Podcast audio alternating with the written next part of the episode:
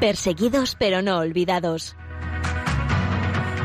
Un programa de la Fundación Pontificia Ayuda a la Iglesia Necesitada.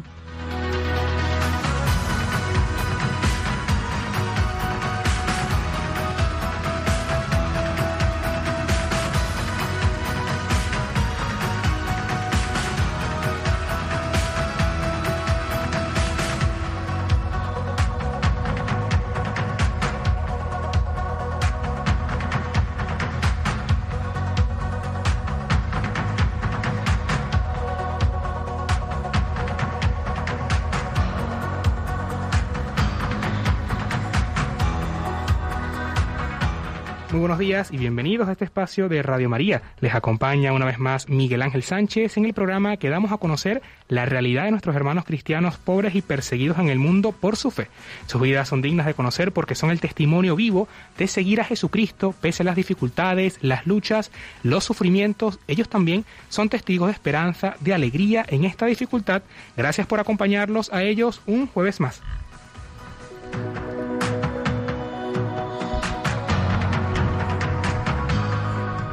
Saludamos a todos nuestros oyentes fuera de España, los que nos escucháis desde Radio María, Perú, Venezuela y República Dominicana. A todos un gran abrazo.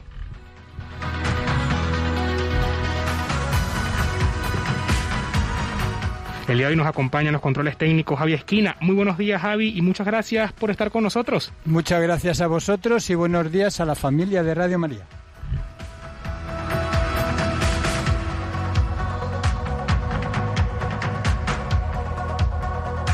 Y hoy 24 de junio recordamos a San Juan Bautista, hijo de Santa Isabel y primo de nuestro Señor Jesucristo, quien fue mártir, a quien el rey Herodes Antipas retuvo encarcelado en la fortaleza de Mareconte, en el actual Israel, y al cual mandó a decapitar en el día de su cumpleaños a petición de la hija de Herodías. El precursor del Señor fue una lámpara encendida y resplandeciente, tanto en la muerte como en la vida, dio testimonio de la verdad.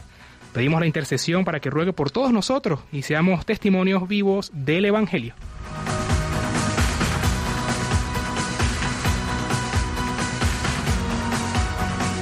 Y hoy entrevistaremos al padre Eusebio Usuga. Él es capellán hispano-portugués en la capital de Rusia, Moscú, y nos comentará la situación que viven nuestros hermanos cristianos católicos y sobre todo la labor que la Iglesia está prestando en la comunidad, promoviendo el diálogo y la hermandad ante las leyes que se han promulgado.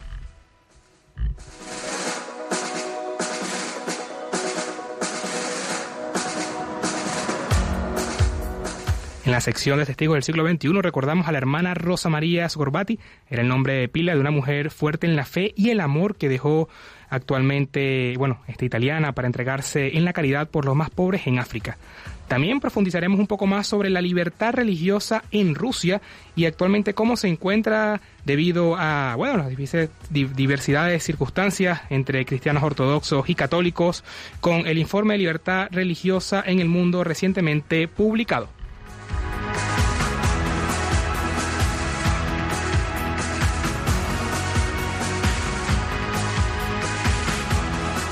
Además, te invitamos a acompañarnos porque hoy cantaremos al Señor junto a nuestros hermanos cristianos del coro de la Iglesia Ortodoxa en Georgia, que interpretó el Padre Nuestro cantado en la lengua de Jesús, el arameo, por el Padre Serafín y su coro de voces con raíces en Siria e Irak, que conmovió al Papa Francisco en el año 2016 en su visita apostólica.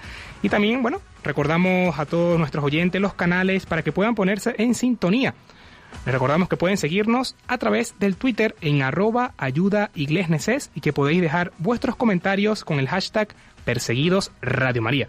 También estamos en Facebook, Instagram y YouTube y que podéis escribirnos al correo electrónico del programa en perseguidos pero no olvidados arroba y saludamos a todos los que nos sintonizan el día de hoy por la cuenta de Facebook Live desde Radio María España. A todos vosotros un gran abrazo.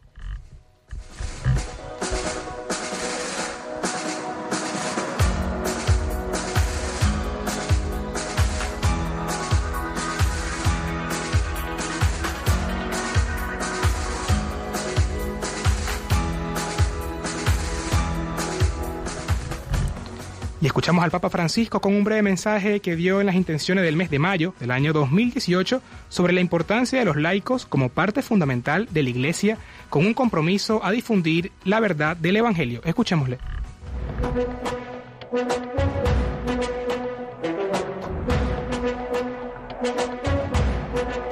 En palabras del Papa.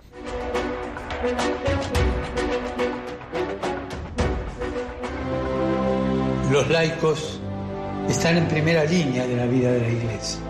Necesitamos su testimonio sobre la verdad del Evangelio y su ejemplo al expresar su fe con la práctica de la solidaridad. Demos gracias por los laicos que arriesgan, que no tienen miedo y que ofrecen razones de esperanza a los más pobres, a los excluidos, los marginados. Pidamos juntos este mes para que los fieles laicos cumplan su misión específica, la misión que han recibido en el bautismo, poniendo su creatividad al servicio de los desafíos del mundo actual. Escuchábamos al Papa Francisco con este breve mensaje llamando, bueno, la importancia que tenemos los laicos actualmente de llevar y difundir el Evangelio desde nuestro entorno, en nuestro trabajo, en nuestras escuelas, en la casa, con nuestros familiares, con nuestros amigos. Es por ello, bueno, esta tarea que tenemos que realizar diariamente. Cuando son las 11 y 7 de la mañana, 10 y 7 en las Islas Canarias, llega el turno de la actualidad de los cristianos perseguidos y necesitados en el mundo. Una actualidad que, como ustedes saben, no sale en los grandes medios, pero aquí sí queremos que sea noticia.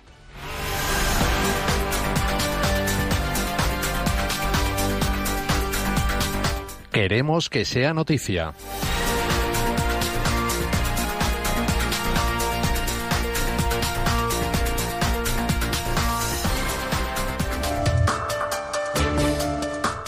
El COVID-19 no frena la generosidad, un 7.6 más de benefactores y un 6% más de recaudación. En uno de los años más difíciles para la sociedad española, ocasionado por los efectos de la pandemia de COVID-19, un 7,6% más de benefactores apoyó a la institución el año pasado. Un total de 21.487 personas dieron algún donativo para ayudar y sostener a la Iglesia necesitada, mientras que en el año 2019 fueron 19.974 los donantes. La Fundación de la Santa Sede ha presentado en rueda de prensa su memoria de actividades y cuentas 2020.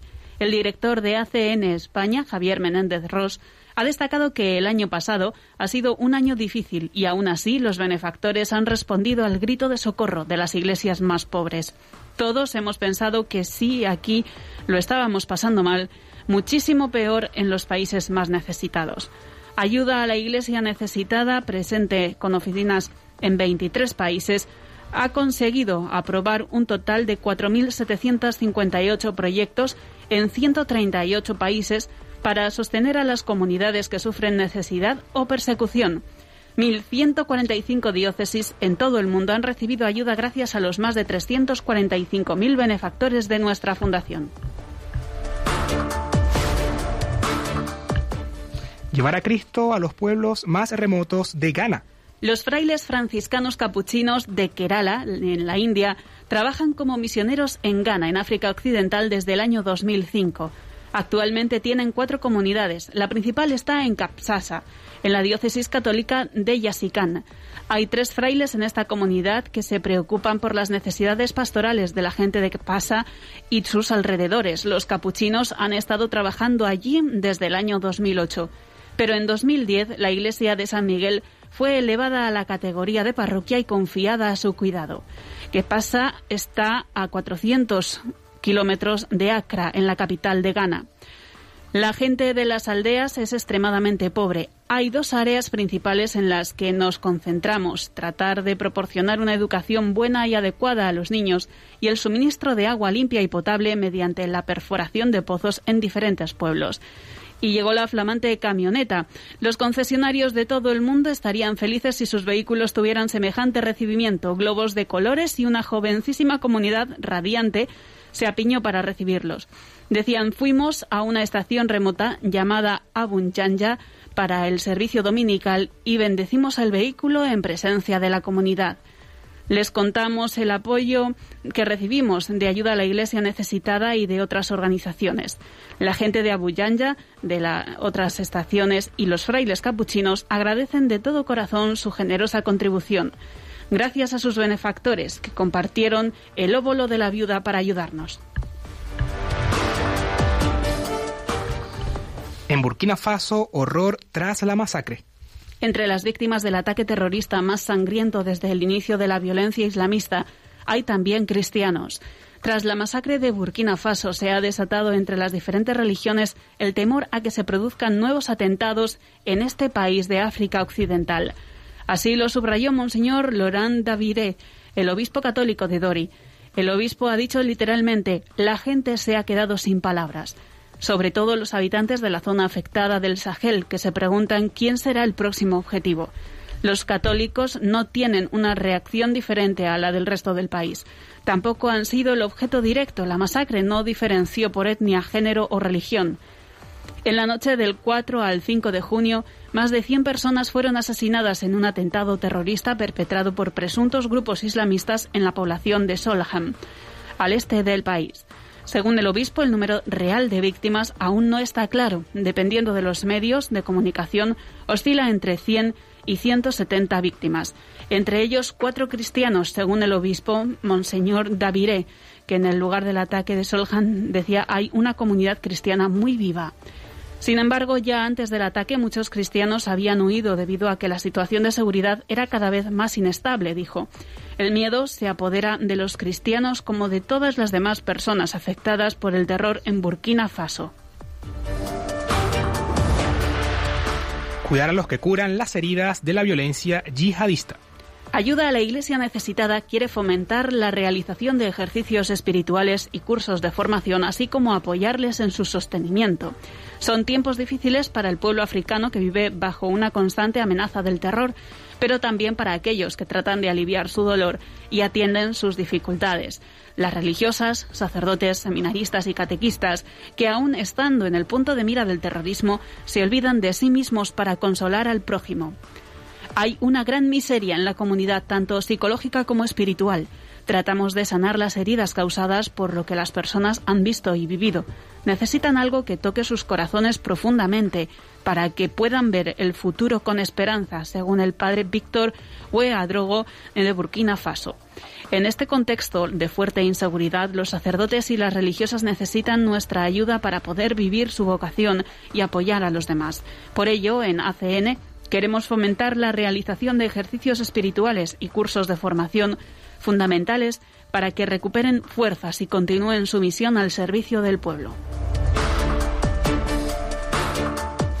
Y hasta aquí la actualidad de la última semana sobre la iglesia pobre y perseguida en el mundo. Les recordamos que para mayor información pueden consultar en la web de ayudalaiglesianecesitada.org.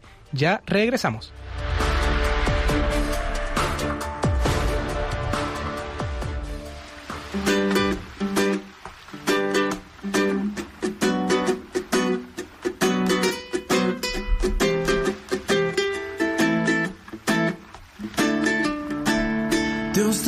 También. No se equivocó.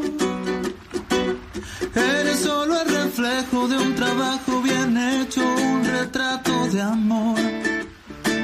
Dios te hizo también. Contigo no descansó. Y es que aunque pasen los años, horas, meses y días, tú te pones mejor. Dios te hizo también. Contigo no escatimo. Y es que todo lo bueno y más hermoso del mundo está en tu corazón. Cuando Dios pensó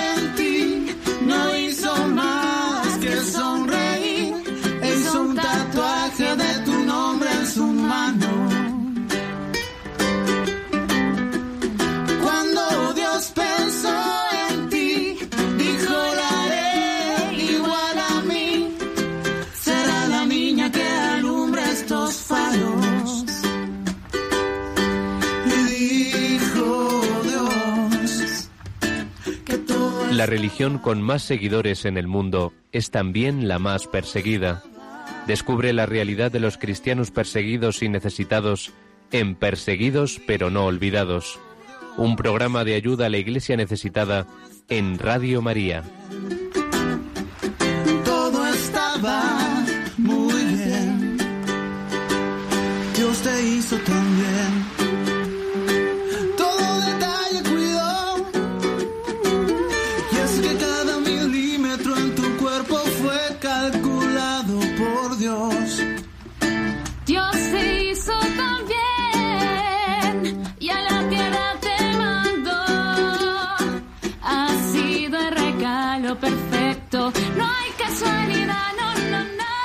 Estamos de vuelta en Perseguidos pero no olvidados, después de haber escuchado esta canción Dios te hizo también.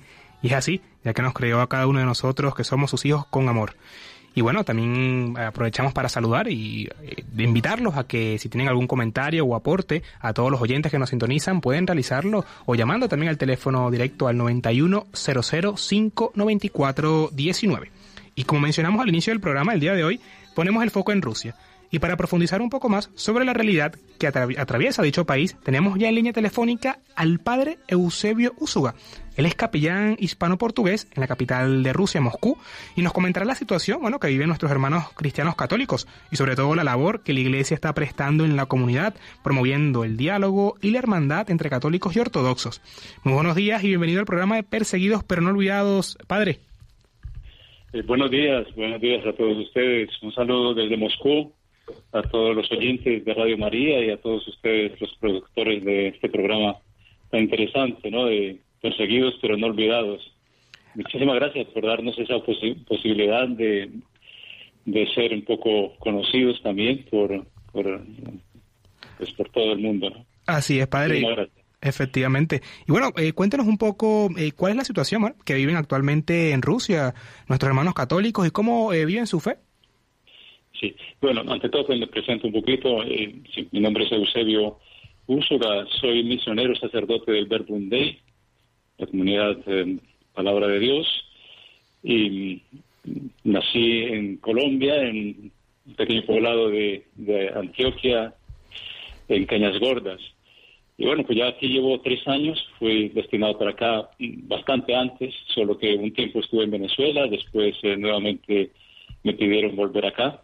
Aquí estoy desde el 2018 y como capellán de la comunidad de habla hispana y portuguesa que tenemos acá en Moscú. sí, me comentabas de la situación. Efectivamente. Que vivimos, aquí los... Sí. Es correcto. ¿Cómo nuestros hermanos católicos viven actualmente, bueno, su fe en, en este país, no? Sí. Eh, eh, mira, eh, sí, efectivamente aquí hay, hay restricciones, restricciones eh, religiosas. nosotros los católicos, pues, no podemos hacer propaganda fuera del ámbito, diríamos, de las parroquias. no es que puedes, diríamos, salir a la calle a dar estampitas invitando a la gente para un retiro, para una convivencia, no. Eso si se hace debe ser dentro del recinto de, de las parroquias, de los templos. Sin embargo, eh, sin embargo, eh, digamos en Rusia la persecución, digamos como tal, no la hay. Eh, comentaba que aquí los ortodoxos, la Iglesia Ortodoxa tiene muchísimos templos aquí en Moscú y en todas partes de Rusia, muchos templos que fueron confiscados en el tiempo de la Unión Soviética, después los devolvieron, están, sido, están restaurados, otros los están haciendo, otros los están construyendo digamos que la gente, el, pueblo tiene libertad, total libertad para acudir a los templos desde que se abren hasta que se cierran. No hay una, en ese sentido, no, no hay una persecución, no es que te estén allí filmando, ¿no? Sino que puedes acudir tanto a los templos ortodoxos como eh, a los eh, católicos también. Nosotros aquí en Moscú tenemos tres, hay tres iglesias, tres parroquias, y bueno, todas ellas eh, están activas y, y, todas, eh, digamos, podemos eh, acudir, a, la feligresía puede acudir eh, a, los, a las celebraciones, sí. En ese sentido, pues, damos gracias a Dios porque realmente se, puede, se puede vivir la fe. es importante no darle gracias a Dios por eso, sin, sin, ningún tipo de, por así decirlo, como usted dice, de inconveniente. Y también, bueno, otra pregunta, ¿cómo es la relación entre cristianos católicos y ortodoxos actualmente? Mira, es, es de tolerancia, diría, diría yo, ¿no? Y es de, irnos conociendo. Yo le agradezco mucho a Dios realmente la presencia nuestra, la presencia de la Iglesia Católica acá. Tenemos en Rusia, en toda Rusia, tenemos ya, pues ya hace tiempo, ¿no? Cuatro, cuatro diócesis católicas. En ese momento hay cinco obispos. Hace poco fue ordenado uno más. Eh, son cinco obispos. Eh, bastantes templos, bastantes comunidades. Y bueno, digamos que, que esto hace que, eh, digamos, la población rusa, la iglesia rusa, la iglesia ortodoxa, mm, no, no, no eh, vaya teniendo también esa conciencia de que en su territorio pues hay otra hay otra confesión, los católicos. Entonces eso nos um, nos ayuda, pienso que mutuamente a irnos conociendo, a irnos comunicando, a, irnos haciendo presentes eh, aquí. Pues gracias a Dios no hay tampoco, digamos, eh, una versión ¿no? de los eh, de los ortodoxos hacia los católicos. Más bien diría yo un poquito de indiferencia. A ellos tal vez les da casi lo mismo que estemos nosotros, los, católicos. Pero eh, la presencia nuestra pues eh, invita efectivamente al diálogo, al conocimiento mutuo, un poco como ocurrió pues con, con el encuentro del Papa Francisco y el patriarca que vive en, Cuba.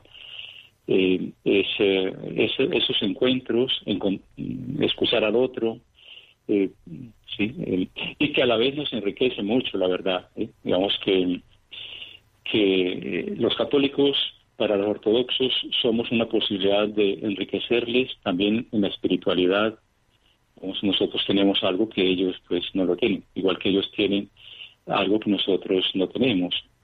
El rito de ellos es un rito muy bonito, muy completo, de muchas oraciones, eh, digamos, eh, bueno, y eso los católicos que vienen aquí o que lo viven, pues también les impacta mucho ver esos ritos eh, ortodoxos pues tan tan bonitos de, llegar a las iglesias ves las ves llenas de iconos Vamos que eso mm, nos enriquece mutuamente. Claro, y bueno, ya que hacía mención, padre, también de ese encuentro del Papa Francisco y el patriarca Cirilo I de Rusia, que fue en Cuba en el 2016, de alguna manera ha ayudado a estrechar esos lazos entre nosotros, hermanos cristianos, en, Rusia. Sí, yo creo que eso ha sido un paso grandísimo, realmente, eh, de, las iglesias, ¿no? ese encuentro, algo histórico, sí ha quedado, diríamos, pues, podría decir que ha quedado, digamos, en, un poco en la cúpula.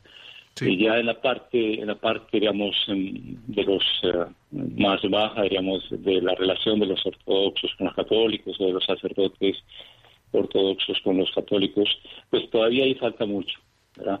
Pero ya son, digamos, ya son signos, eh, signos de, que queremos, eh, digamos, de podernos encontrar de que no es imposible y que algún día, algún día se, se dará la, la unión de las dos iglesias. Es que, digamos, es más lo que nos une, bastante más lo que nos une que lo que nos divide, que, no lo que, que lo que nos separa.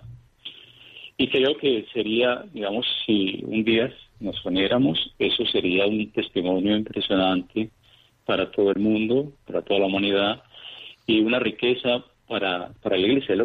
Sería vivir lo que decía el Papa Juan Pablo II, ¿no? Un cuerpo que, que respira con sus dos pulmones, oriente y occidente. Eh, eso tendría que ser lo propio.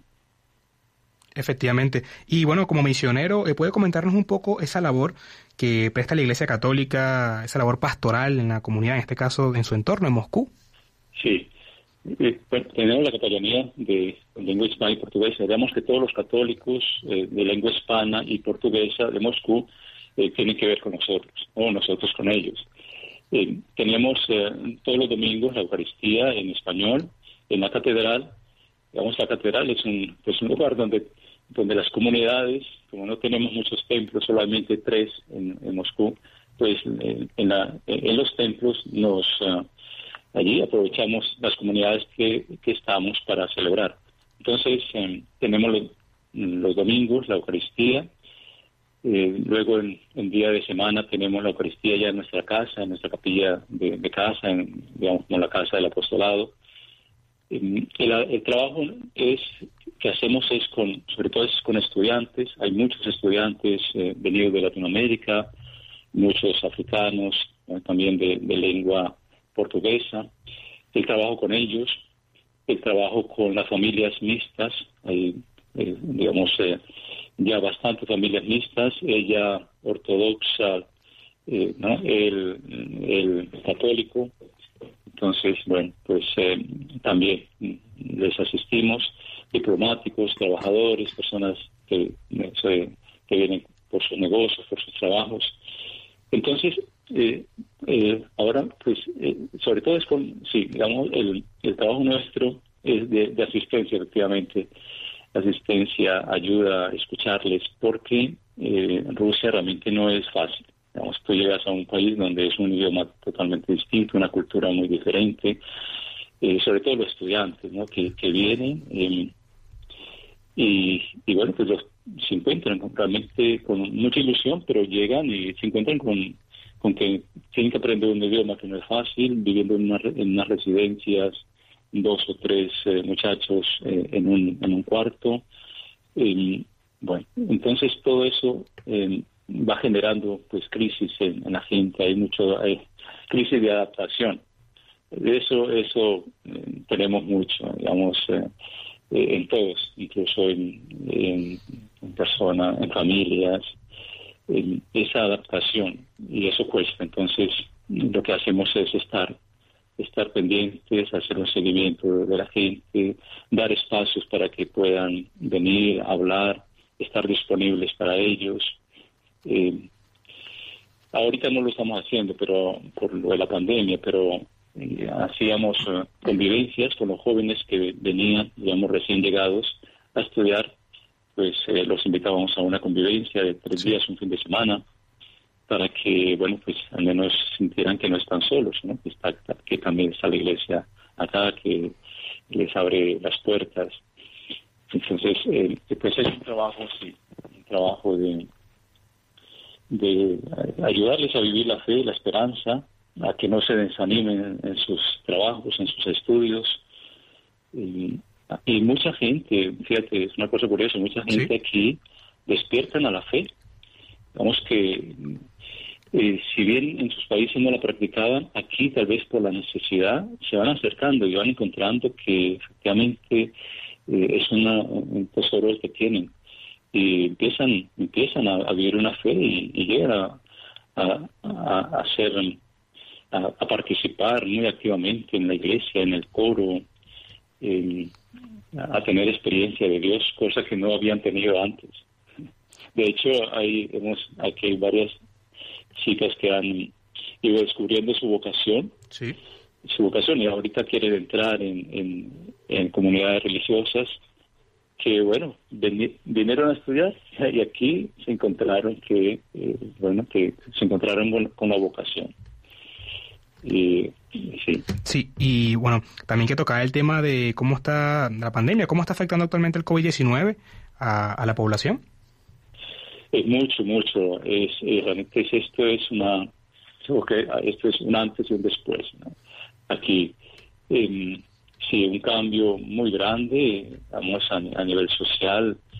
Em, la digamos la, la pérdida de empleos, la disminución de los salarios, el tener que ya trabajar desde casa, bueno, las, los contagios, los, los hospitales están llenos, realmente están llenos. Ahorita mismo también hay las normas de, de, guardar las distancias hace tiempo, ¿no? Pero ahorita es más recrudecida la cosa. Entonces, eh, esto efectivamente crea, mucho, crea también mucho desconcierto eh, en la gente, ¿no? Eh, el, cansancio, el cansancio de trabajar en la casa, de estar en la casa todo el día con los niños, o bueno, digamos que son ambientes difíciles, realmente se, se siente, se siente bastante. Y también, bueno, que hacía mención eh, unos minutos, Padre Eusebio, de las vocaciones. Siguen surgiendo, ¿no? Vocaciones a la vida consagrada, tanto femenina como masculina. Bueno, eh, fíjate que, que en eso es, la, iglesia realmente está bastante carente. digamos, los, nosotros aquí, la iglesia católica. De hecho, en el seminario, hay un seminario en San Petersburgo. Sí. Un seminario de donde vienen los, los aspirantes el sacerdocio, los seminaristas de, las distintas diócesis. Y ahorita mismo son uno, unas 10, unos 10 jóvenes en todos los cursos. No es que en cada curso hay 10, no, en todos los cursos más o menos 10, en 10 jóvenes. vamos que si hay una carencia muy grande de vocaciones. Las comunidades religiosas tienen pocas vocaciones rusas. Digamos, el ruso es eh, un poco se entiende, ¿no? Muchos años, muchos años bajo, digamos, en el periodo soviético, un periodo ateo.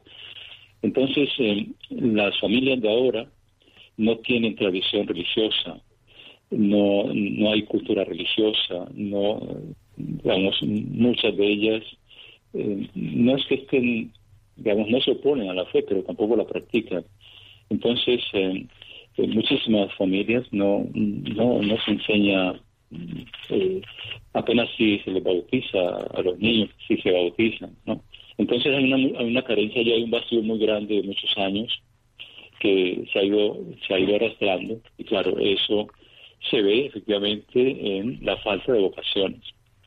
Nosotros hemos tenido varios chicos y varias chicas mm, que han vivido con nosotros, nos han conocido, pero al final no han, digamos, no, no, no se ha podido concretar, no, y al final pues han, han, visto que no era lo suyo, ¿no? Aunque haya empezado con mucho ánimo, pero después han visto que no era lo suyo. Entonces, sí, eh, eh, hay una carencia bastante grande de vocaciones. Y bueno, eh, padre, para ya finalizar, eh, ¿Algún mensaje que desee enviarle a todos los oyentes de Radio María que nos sintonizan en la mañana de hoy y también por los que nos siguen por Facebook Live, todo fuera de España, desde Rusia, Latinoamérica también? Sí, bueno, el, mensaje sería que, que, oren mucho realmente por nosotros, no tanto porque estemos perseguidos, no, sino por eh, porque eh, Dios suscite en los corazones de las personas el deseo realmente de, de conocerlo, de buscar la verdad, de acercarse a la iglesia. Las iglesias están abiertas. Eh, que la gente, que Dios suscite ese deseo, de que de buscar, pues, de buscar, de buscar a Dios. Mm, de hecho, eh, bueno, es lo que la, Virgen de Fátima decía, ¿no? Que, y, por lo que estamos orando también. Nosotros aquí, yo celebro cada, cada 13 de, cada mes la, la, la misa eh, a la Virgen de Fátima, que es en honor a la Virgen de Fátima, pidiendo por la conversión de Rusia. Muy bien. Entonces, bueno, les invito a eso, ¿no? A que, eh, a que se unan a esa oración de la Virgen, a que realmente Rusia pueda ser un, país eh, que tiene tanta, digamos, que de tantísimos años, ¿no? más de mil años que fue bautizada, que eh, esa, esa raíz que está allí, ¿verdad?, surja y, y brote, brote la fe en todo este pueblo numeroso. Eso sería un pulmón realmente para, para el mundo entero.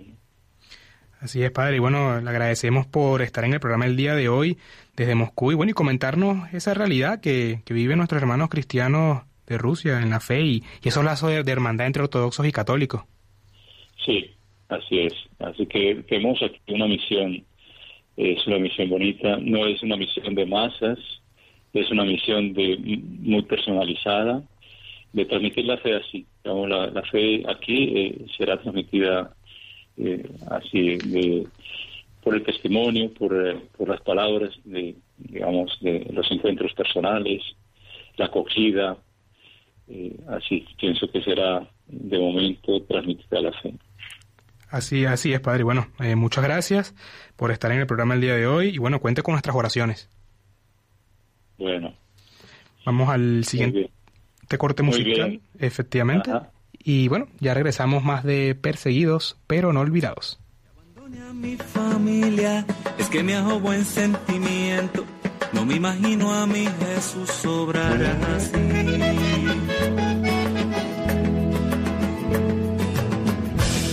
Alegrías y muchas penas. Hay una sangre que corre fuerte por mis venas y enamorado en pan y vino.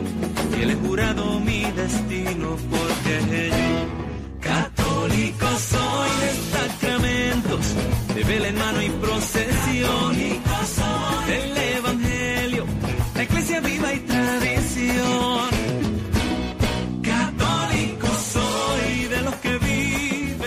Cuanto más oscura se cierne la noche sobre la tierra, tanto más radiante es la luz de María, que indica el camino a los que buscan y yerran. Padre Berenfried van Straten, fundador de Ayuda a la Iglesia Necesitada.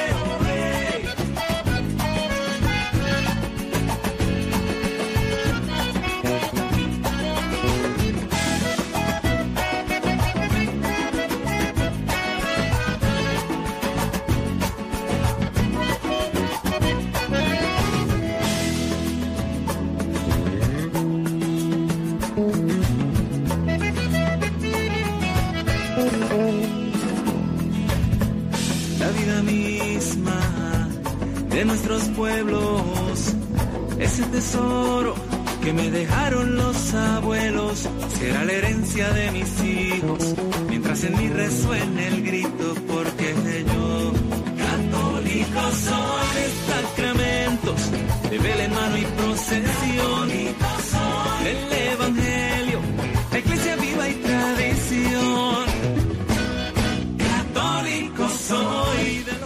estamos de vuelta en Perseguidos pero no olvidados en Radio María, cuando son las 11 y 37, 10 y 37 en las Islas Canarias.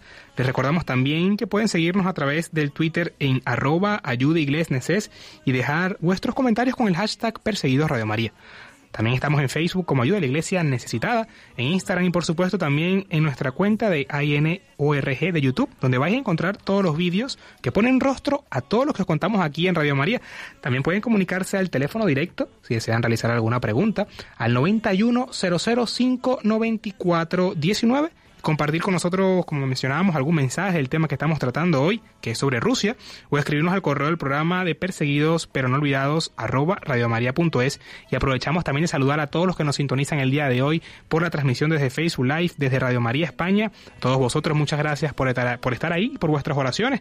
También aprovechamos de saludar a la hermanita que siempre nos escucha, Maritza Cabalita de Honduras, que siempre está también en sintonía de Radio María y a todos los que nos escriben también desde la transmisión de Facebook Live, eh, Unidos en Oración, desde México nos escriben también. Damos gracias a Dios y a la Virgen por el equipo de Radio María, también, bueno, por todo lo que las personas siempre, siempre están en sintonía. A todos, de verdad que muchas gracias. Y bueno, eh, para ya dar paso al siguiente segmento, vamos a ir a testigos del siglo XXI.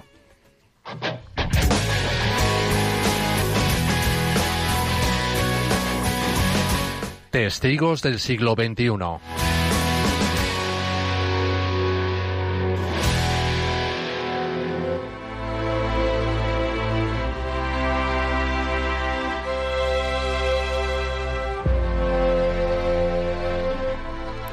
Y es el momento del testimonio de la semana. Y recordamos a la hermana Rosa María Sgorbati, era el nombre de pila de una mujer fuerte en la fe y el amor que dejó en su Piacenza natal en Italia para entregarse a la caridad por los más pobres en África.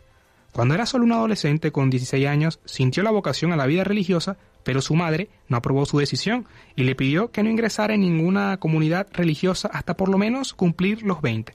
Sin embargo, el deseo de Rosa María, lejos de disminuir, creció en aquellos momentos de espera.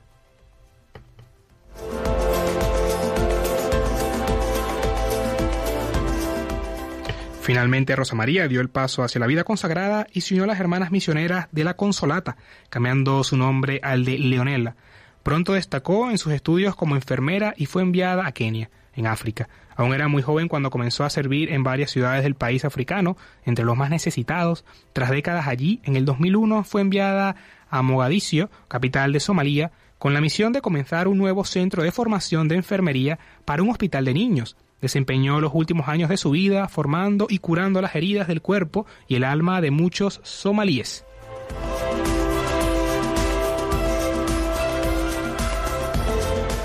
Los que conocieron a Sor Leonela la describen como una mujer deseosa de hacer el bien, de mente abierta, tenía en un trato cercano con sus vecinos somalíes y hablaba fluidamente el idioma local.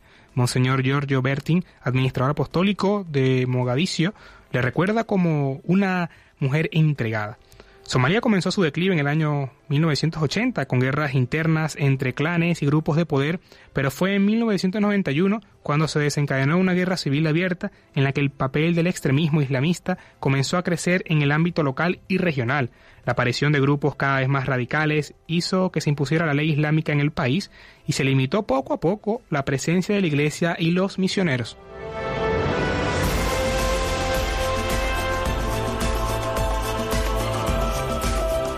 La Catedral de Somalia fue totalmente destruida previamente en 1989. Fue allí donde sería asesinada el último, asesinado el último obispo de la diócesis, Salvatore Colombo.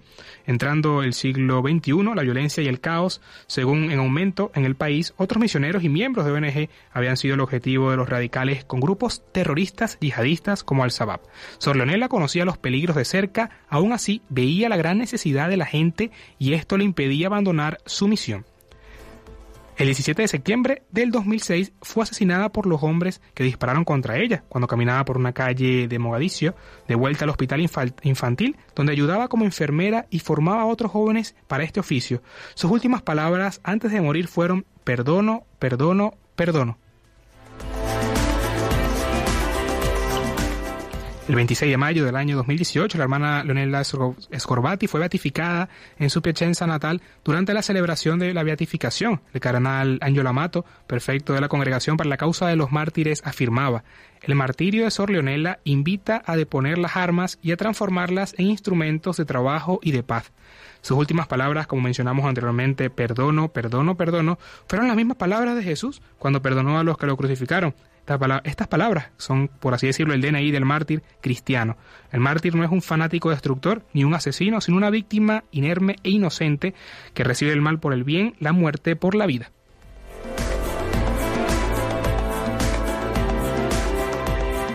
Durante la ceremonia, el cardenal Amato también expresó su esperanza de que el martirio de Sor Leonela sea una semilla de esperanza y un regalo que genere paz y fraternidad. En el país, el Papa Francisco también se sumó a este deseo al día siguiente durante el rezo del Ángelus del domingo, el Santo Padre también recordando a la Beata.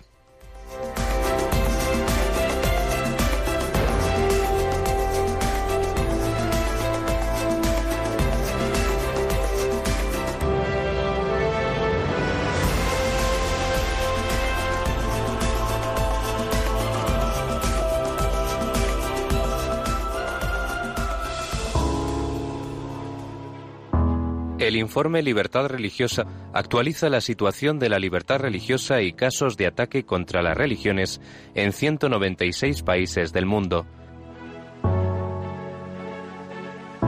No seamos indiferentes ante una realidad que afecta a millones de personas en los cinco continentes, especialmente a los cristianos en China, Irak o Nigeria. Conoce cuál es la situación de este derecho a través del informe Libertad Religiosa que edita Ayuda a la Iglesia Necesitada.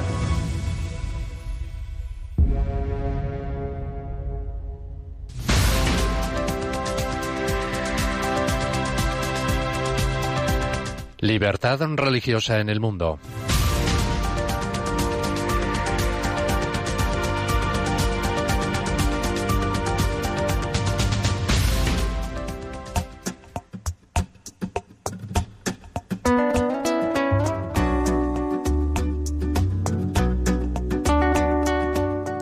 Oficialmente, Federación de Rusia es el país más extenso del mundo, ocupa toda Asia del Norte y alrededor del 40% de Europa Oriental.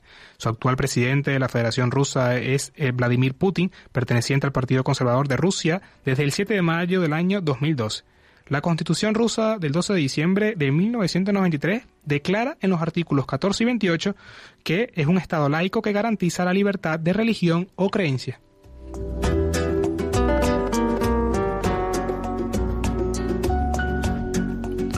El artículo 14 establece que la federación será un Estado laico. Ninguna religión puede establecerse en la calidad de estatal u obligatoria. El artículo 14 dispone que las asociaciones religiosas son independientes del Estado e iguales ante la ley. En su artículo 28 proclama a todas las personas que se le garantiza la libertad de conciencia y religión, incluyendo el derecho a profesar individual o colectivamente cualquier religión o ninguna. También la libertad de elegir, poseer, difundir convicciones religiosas o de otra naturaleza y actuar de acuerdo con ellas. La Ley sobre la Libertad de Conciencia y Asociación Religiosa de 1999 es el pilar fundamental de la legislación en la materia.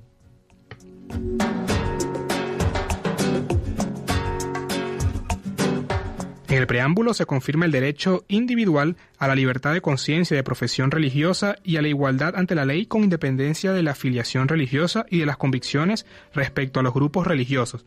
Reconoce cuatro religiones tradicionales, entre ellas el cristianismo, Iglesia Ortodoxa Rusa, y el Islam, el judaísmo y el budismo por motivos prácticos. La Iglesia Católica Romana y la Iglesia Luterana se suelen considerar como religiones rusas tradicionales a las que se invita a participar en actos oficiales. La ley subraya el papel especial de la Iglesia Ortodoxa rusa debido a su contribución histórica a la espiritualidad y cultura del país. Las organizaciones religiosas centralizadas han de estar compuestas por un mínimo de tres organizaciones religiosas locales. Para poder solicitar el registro, disfrutan de los mismos derechos que las organizaciones religiosas locales. Pasados 50 años de existencia y de actividad en el país, pueden incluir el gentilicio ruso en su nombre oficial. Además, pueden crear organizaciones religiosas locales como filiales sin periodo de espera. Para registrarse las organizaciones religiosas locales o centrales, tienen que presentar una lista en la que figuren los fundadores y los miembros de la dirección de la organización, con información sobre sus direcciones y pasaportes, sus estatutos, las actas de la reunión en la que se fundó, un certificado emitido por la organización religiosa central, es decir, una explicación de las doctrinas prácticas, historia de la organización y de sus opiniones sobre la familia, el matrimonio y la educación, la dirección legal de la organización, certificado del pago de las tasas estatales y una carta o la documentación de registro del organismo directivo en el caso de organizaciones cuyas oficinas principales estén localizadas en el extranjero.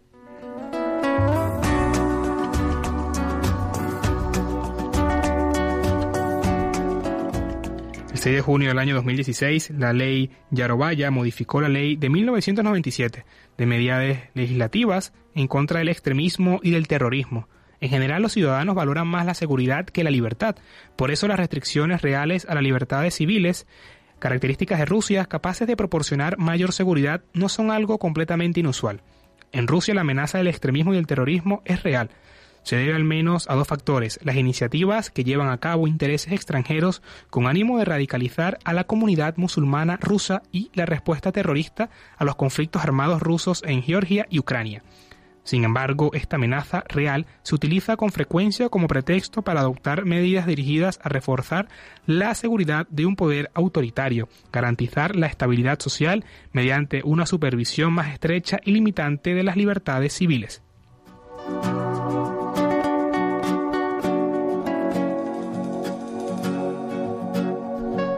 Desde el último informe, la situación de la libertad religiosa sigue sin mejorar. La ley de 1997, así como los posicionamientos ideológicos posteriores y las medidas políticas adoptadas por las autoridades rusas están dirigidas a garantizar la seguridad espiritual de Rusia, un nuevo concepto que afianza el papel de la Iglesia Ortodoxa rusa en la salvaguarda de los valores nacionales.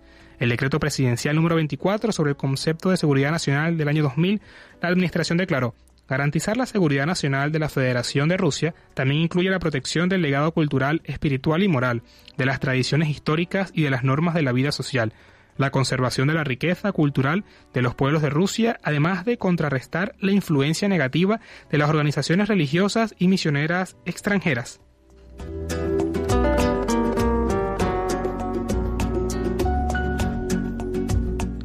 Sobre este concepto se asientan las restricciones religiosas impuestas en una conferencia de prensa celebrada en diciembre del 2018, cuando el embajador de Estados Unidos en misión especial para la libertad religiosa internacional, Samuel Bromweck, fue preguntado por qué había puesto a Rusia en su lista de vigilancia. Subrayó que Rusia participa en graves violaciones de las libertades religiosas y las toleraba, siendo la más clara de ellas la supresión de la libertad de expresión religiosa desde su ley de 2016 tipificara como delito la actividad misionera.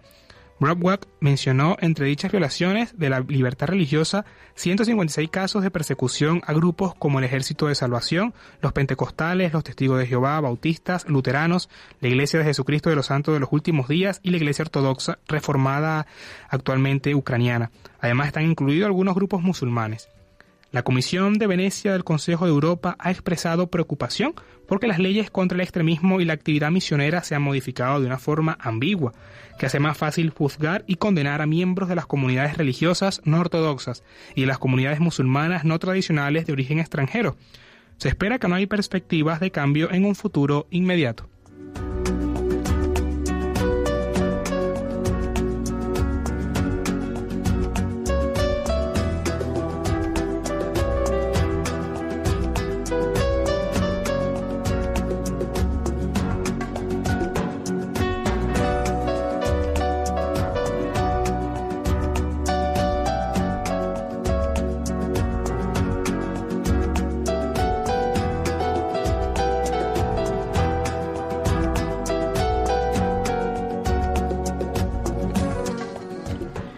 Llega el momento de cantar al Señor con nuestros hermanos cristianos del coro de la Iglesia Ortodoxa en Georgia, que interpretó el Padre Nuestro cantado en la lengua de Jesús, el arameo, por el Padre Serafín, ortodoxo, y su coro de voces con raíces en Siria e Irak, que como vio el Papa Francisco en el año 2016 en su visita apostólica. Escuchémosle.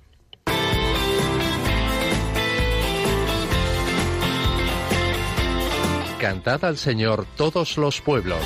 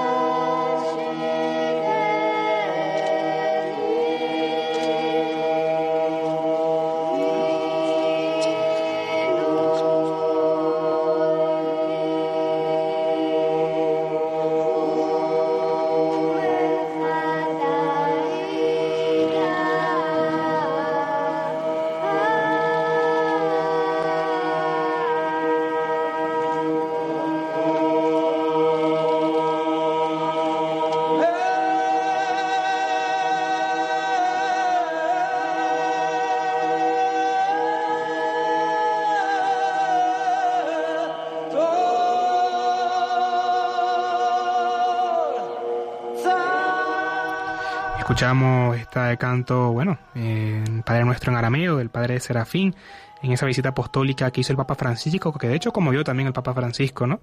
En la lengua de nuestro Señor Jesucristo, muy, pero muy importante. Y bueno, por ello con esta canción vamos a pasar a la siguiente sección, donde tendremos a Crespo que nos comentará un poco más cuáles son los próximos eventos que hay.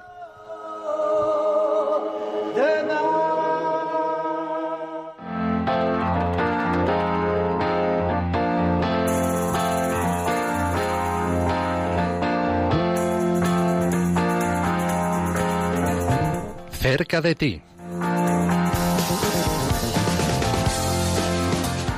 Y esta mañana está con nosotros José Fernández Crespo, él es director de promoción de ACEN España y nos va a comentar cuál es la agenda.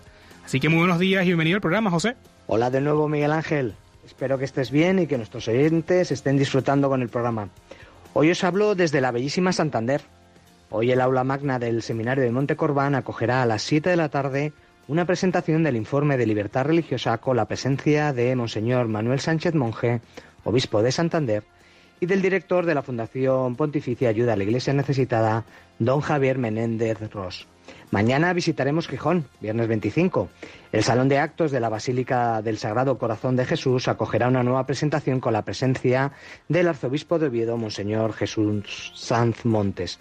Será a las ocho y cuarto de la tarde, un poco antes, en la misma Basílica de Gijón, a las siete y media presidirá una Eucaristía para rezar por los cristianos necesitados y perseguidos. Contarles que ya finaliza el recorrido del icono de la Anunciación de Homs de Siria en Albacete. El icono presidirá las misas de tarde del sábado 26 y en las del domingo 27 en la iglesia del Sagrado Corazón de Jesús. La verdad es que es un verdadero espectáculo ver el grupo tan nutrido de voluntarios de la Fundación en Albacete y cómo a lo largo de todo el mes de junio han llegado a una decena de parroquias y realidades eclesiales. Como siempre, eh, les recuerdo que para estar actualizados con las acciones que impulsamos por toda España, pueden visitar la web de Ayuda a la Iglesia Necesitada, en el apartado llamado Agendas y Eventos. Me gustaría invitar en este tiempo a párrocos y a fieles a que puedan llevar a sus parroquias la realidad de la Iglesia que sufre, la realidad de los cristianos necesitados y perseguidos, llamándonos o escribiéndonos a través de la web. Pues con esta gran vida, Miguel Ángel, me despido una semana más de ti y de las personas que nos escuchan, que estoy seguro que disfrutan mucho desde sus casas. Muy buenos días. Muchas gracias, José, por la información tan detallada. También le recordamos, como hacías mención, que pueden consultar en nuestra web en el apartado de agenda y eventos de ayuda a la iglesia necesitada.org.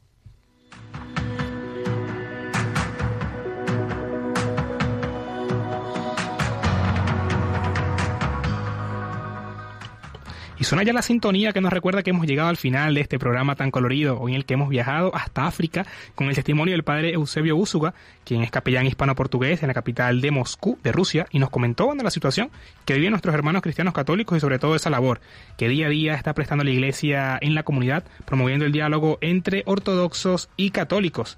En Testigos del siglo XXI recordamos a la hermana Rosa María Escorbati, quien era su nombre de pila, de una mujer fuerte en la fe y amor que dejó en su Piacenza, en Italia, para entregarse a la caridad por los más pobres en África. También profundizamos brevemente cómo se encontraba la realidad religiosa, la libertad religiosa en Rusia, con el decimoquinto informe publicado y también los próximos eventos de la mano de José Fernández Crespo. Agradecemos también hoy a Javi Esquina, quien estuvo en los controles técnicos. Muchas gracias, Javi. Muchas gracias a vosotros. Y bueno, recordarles que pueden volver a escuchar este programa en el podcast de Radio María o en la web de Ayuda a la Iglesia Necesitada. Continúa la programación del rezo con el Ángelus y nosotros nos volveremos a escuchar el próximo jueves primero de julio aquí, si Dios quiere, a la misma hora, 11 de la mañana. Y movidos por el amor de Jesucristo y al servicio de la Iglesia que sufre, un fuerte abrazo, paz y bien.